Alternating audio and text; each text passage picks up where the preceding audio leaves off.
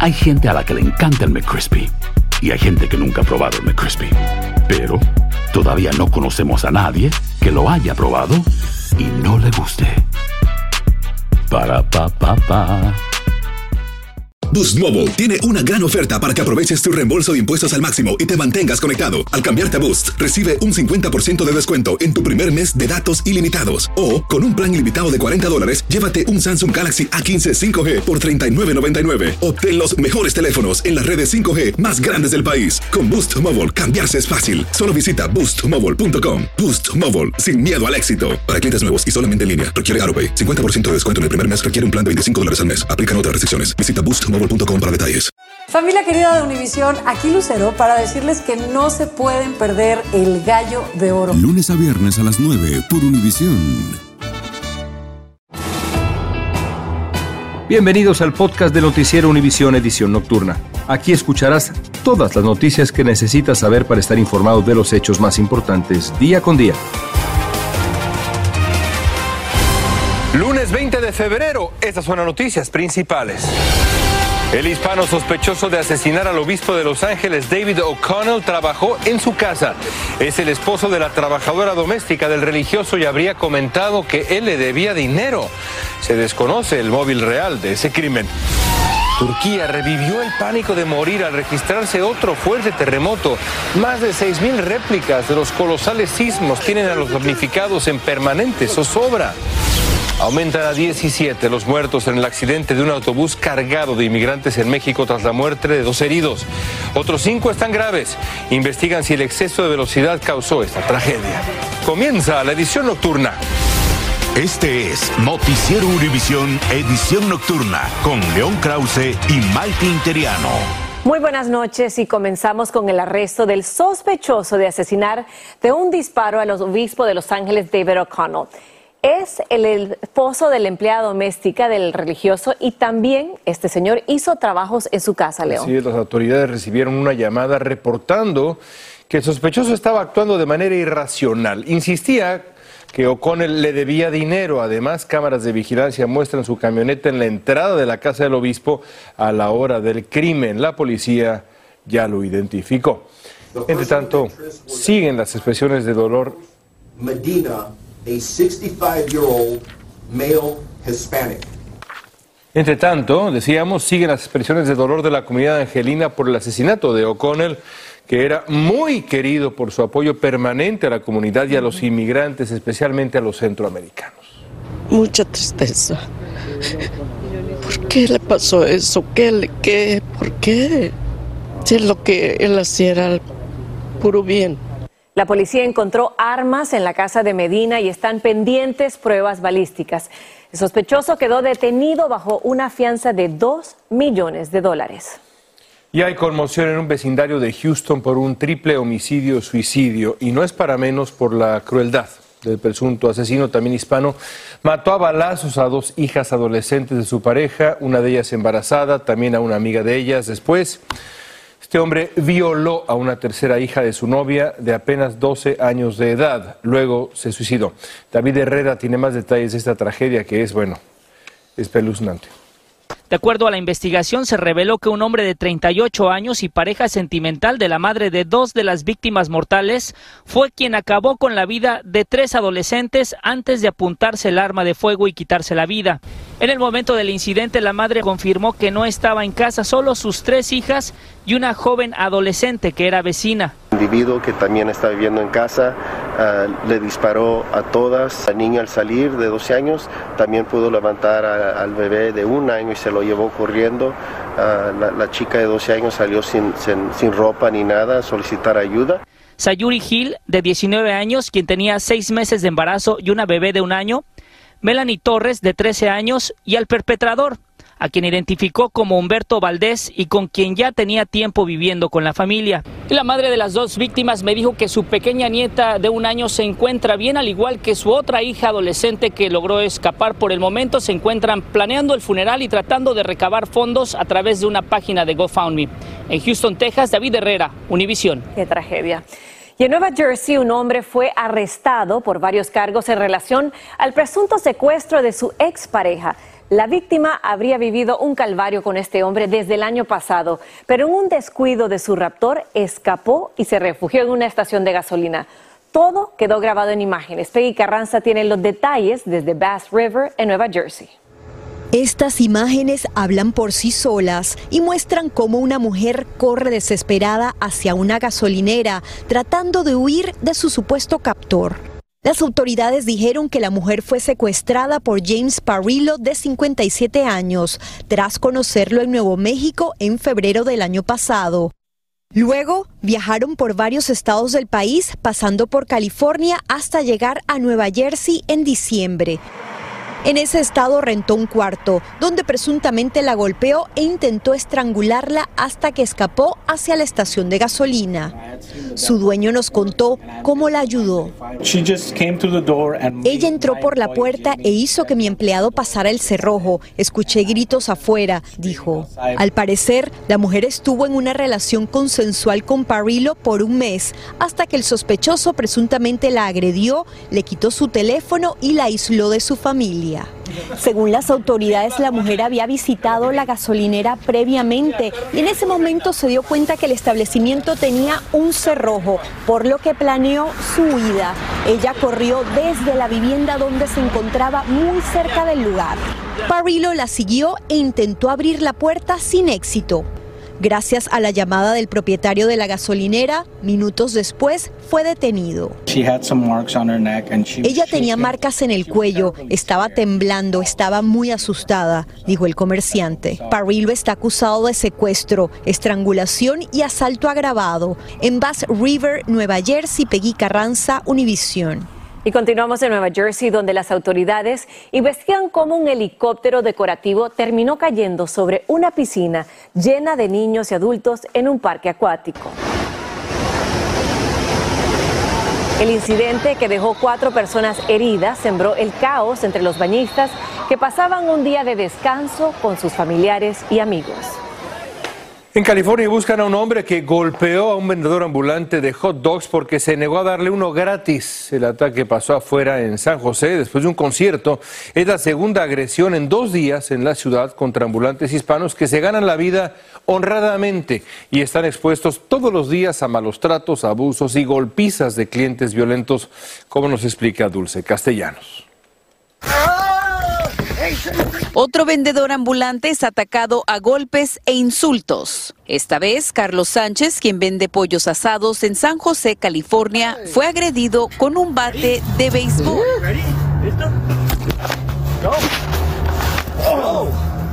La víctima, adolorido, le imploraba que se calmara, pero el atacante le pedía que se fuera porque supuestamente vender en esa zona era ilegal. El sospechoso es un empleado de piezas de autos y fue identificado como Ho, de 43 años, quien fue arrestado y enfrenta cargos de asalto con un arma mortal e intento de robo de un vehículo. Saúl Reconco, un vendedor de hot dogs, también fue violentamente agredido después de un concierto en la misma ciudad de San José. Todavía tengo mi cara hinchada, dolores de cabeza y tengo mi ojo que lo Ah, lo tengo este, la mitad con sangre.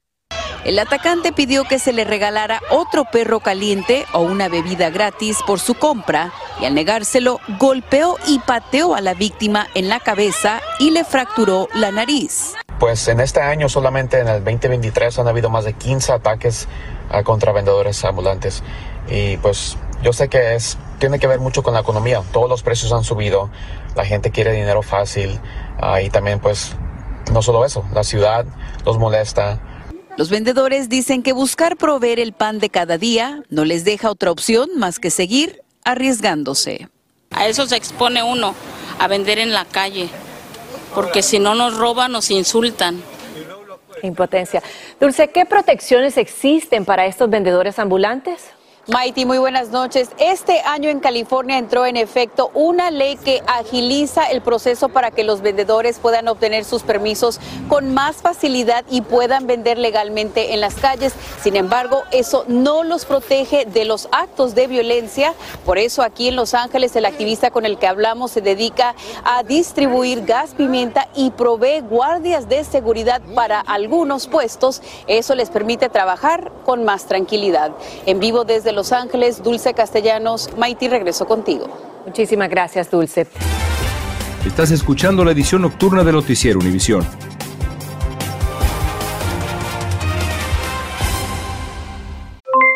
Aloha, mamá. ¿Dónde andas? Seguro de compras. Tengo mucho que contarte. Hawái es increíble. He estado de un lado a otro con mi unidad. Todos son súper talentosos. Ya reparamos otro helicóptero Blackhawk y oficialmente formamos nuestro equipo de fútbol. Para la próxima te cuento cómo voy con el surf y me cuentas qué te pareció el podcast que te compartí, ¿ok? Te quiero mucho. Be All You Can Be, visitando goarmy.com diagonal español. Esto solo es el principio. Porque lo mejor, Esto no se va a quedar así. lo más impactante, ¿Por qué? Soy tu madre. Esta mujer me robó. Por favor, abre tus ojos. está por venir en ¡Pablo! ¿Entendiste? Tu vida es mi vida. De lunes a viernes a las 8 por Univisión. Y eso sí que amerita un brindis, ¿no crees? Continuamos con el podcast de la edición nocturna de Noticiero Univisión. Y un terrible accidente ocurrió este fin de semana en los límites entre Oaxaca y Puebla, en el centro de México, que cobró la vida de 17 personas, todos migrantes. Ocurrió cuando un autobús de pasajeros se volcó y estuvo a punto de caer a un precipi- precipicio. Y hasta ahora, como nos dice Jessica Cermeño, las autoridades mexicanas no han logrado identificar a todas las víctimas. Josué Gamboa es venezolano y llegó hoy hasta el Hospital General de Tehuacán, en el estado mexicano de Puebla, buscando a su hermano. Yo lo que quiero encontrarlo a todos ellos y ya, y salir adelante porque vienen con familia, vienen con niños. Josué tiene la esperanza de que ni su hermano ni sus conocidos estén en el autobús de pasajeros que casi se desbarranca en una carretera federal que comunica Oaxaca con Puebla, en el centro del país.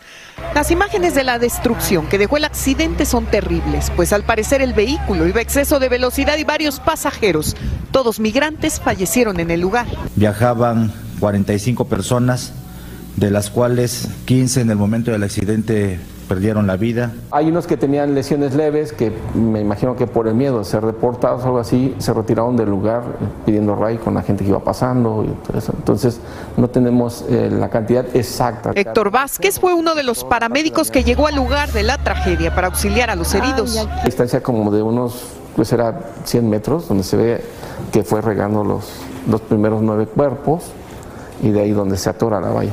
Entre los 14 sobrevivientes que fueron trasladados por tierra hasta Tehuacán están siete hondureños, tres colombianos, tres venezolanos y una joven de República Dominicana. El más jovencito es de 18 años de edad. Pero nosotros confirmamos que entre los que resultaron ilesos sí hay un menor de edad y que su madre falleció. Entre los sobrevivientes que están internados aquí en el Hospital General de Tehuacán, al menos cinco están en estado crítico. Primeramente Dios lo va a encontrar. En Tehuacán, Puebla, México, Jessica Cermeño, Univisión.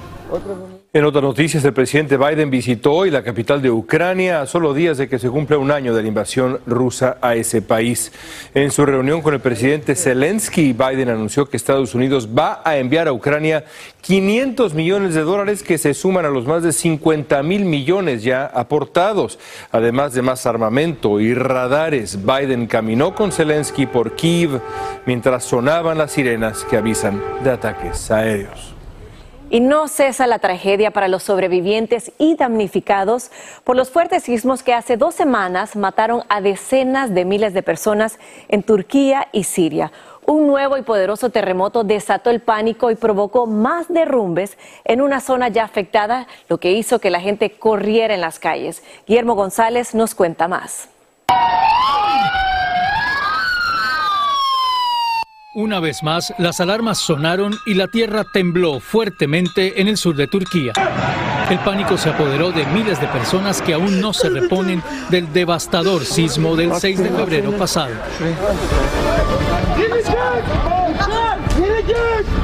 Una a una se repitieron las aterradoras imágenes de miles de personas tratando de huir y saliendo de sus viviendas.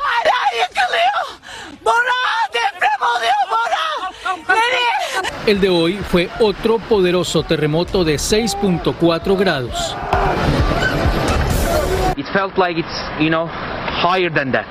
Se sintió más fuerte que eso, se movió muchísimo, fue muy difícil, decía este socorrista que trabaja en un campo donde se alojan cientos de sobrevivientes del terremoto anterior.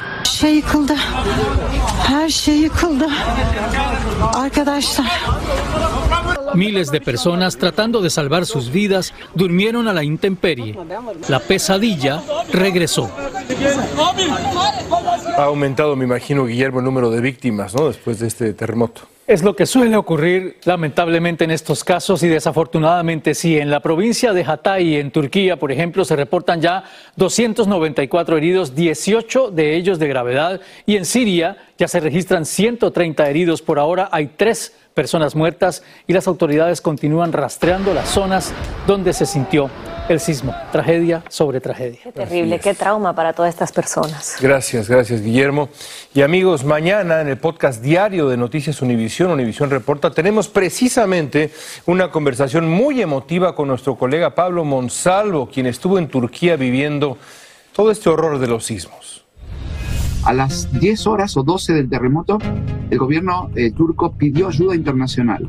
Y ahí todos los que conocemos un poco la región nos dimos cuenta de que la situación era mucho más grave de lo que se admitía en un primer momento. No se pierdan, Univisión reporta una conversación interesante para ustedes todos los días. Ahí está el código QR, vayan ahí ahora mismo. Si aún estás decidiendo qué quieres estudiar o conoces a alguien que está en ese punto tan crítico de la vida, aquí te digo cuáles son las carreras que mejor pagan inmediatamente después de graduarse. Según el Banco de la Reserva Federal de Nueva York, la ingeniería civil es la décima carrera mejor pagada con un salario de 65 mil dólares anuales. En el número 7 se encuentra la ingeniería mecánica con un sueldo de 70 mil dólares. La cuarta mejor carrera es ingeniería aeroespacial, pagando un promedio de 72 mil dólares al año.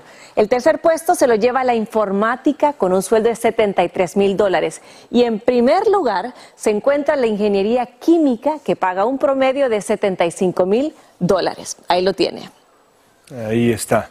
Vamos a México ahora con dos decomisos de metanfetaminas y fentanilo en Sinaloa, cuna, como sabemos, del cártel que dirigió por años el encarcelado Joaquín El Chapo Guzmán. El ejército incautó 1.400 litros de metanfetamina líquida poco después de confiscar más de medio millón de pastillas de letal fentanilo. Alejandro Madrigal tiene más detalles para ustedes la llamada cocina. Durante la última semana, el gobierno mexicano dio fuertes golpes a las finanzas del cártel del Pacífico al descubrir dos laboratorios en el estado de Sinaloa y decomisar casi 130 millones de dosis de fentanilo y arrestar a tres personas. Hoy estamos esperando la técnica de cateo para verificar este, la, pues así, cuánto es la producción que tienen. La Secretaría de la Defensa Nacional informó que ubicó un laboratorio en la colonia Ampliación Antonio Toledo, en Culiacán, Sinaloa, y detalló que encontraron 530 mil pastillas, 30 kilogramos de fentanilo y máquinas para hacer la mezcla de precursores químicos. Tenemos acciones y van a ver hasta más en los... Eh,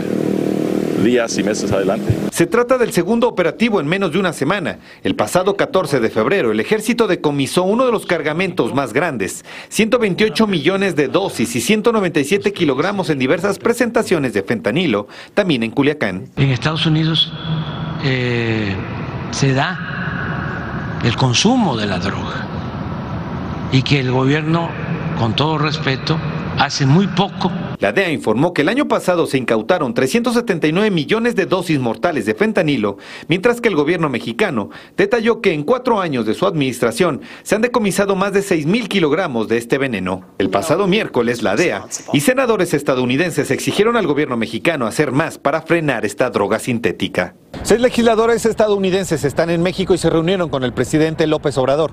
Uno de los temas fue la seguridad y es que en el Capitolio consideran que este gobierno actúa con mucha permisividad contra los cárteles. En Ciudad de México, Alejandro Madrigal, Univisión. Gracias, Alejandro. Médicos y expertos en protección ambiental llegarán desde mañana a la comunidad de East Palestine en Ohio para asistir a los residentes tras la quema y derrame de sustancias tóxicas de un tren que se descarriló. Se abrirá una clínica para atender a los pobladores que se quejan de dolores de cabeza, irritaciones de ojos y de garganta tras la nube tóxica que se formó durante el desastre ambiental. Miembros de la comunidad dudan de la versión oficial de que el agua y el aire es seguro y especialistas determinarán posibles secuelas a largo plazo. Estás escuchando la edición nocturna de Noticiero Univisión.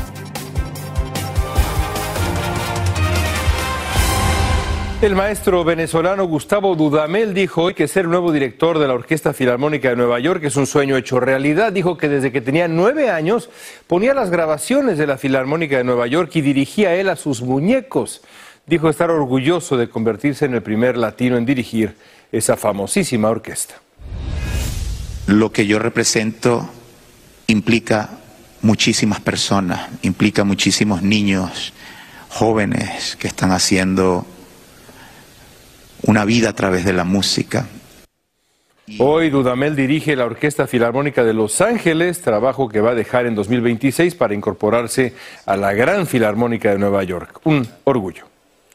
Y en Brasil, decenas de rescatistas siguen buscando posibles sobrevivientes de los deslizamientos de tierra que dejan al menos 36 personas muertas en Sao Paulo.